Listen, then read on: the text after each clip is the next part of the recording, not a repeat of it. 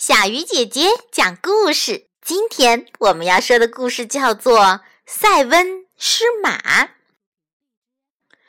很久很久以前，有一个一直住在边塞附近的老头儿，因为这样，人们都称他为塞温。有一天，塞温家的马跑到了边塞外去，邻居们知道了这件事，都替塞温感到可惜。并且纷纷安慰他，叫他不要难过。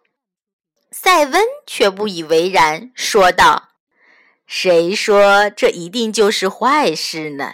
说不定它还是一件好事呢。”几个月过去了，塞温曾经丢失的那匹马又跑回来了，而且他还带来了另一匹马，还是一匹匈奴的骏马。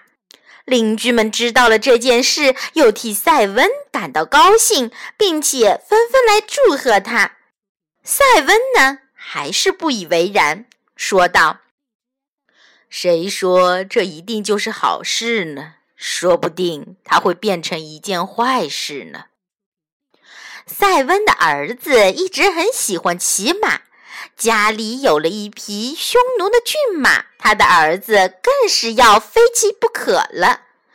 没想到，却因此闯了祸。在一次骑马的时候，塞温的儿子从马上掉了下来，摔断了腿。邻居们知道了这件事，又都来安慰他。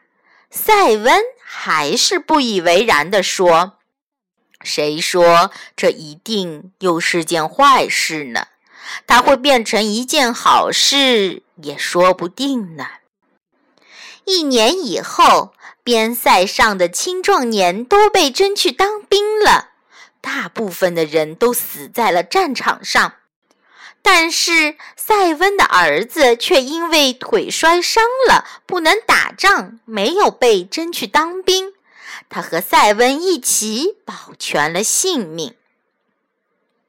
亲爱的小朋友，今天这个故事啊，是想告诉大家，我们无论碰到好事还是坏事，都不要把它们看得太绝对了，因为好事和坏事是有可能相互转化的哟。好了，小鱼姐姐讲故事，今天就到这里了，我们明天再见。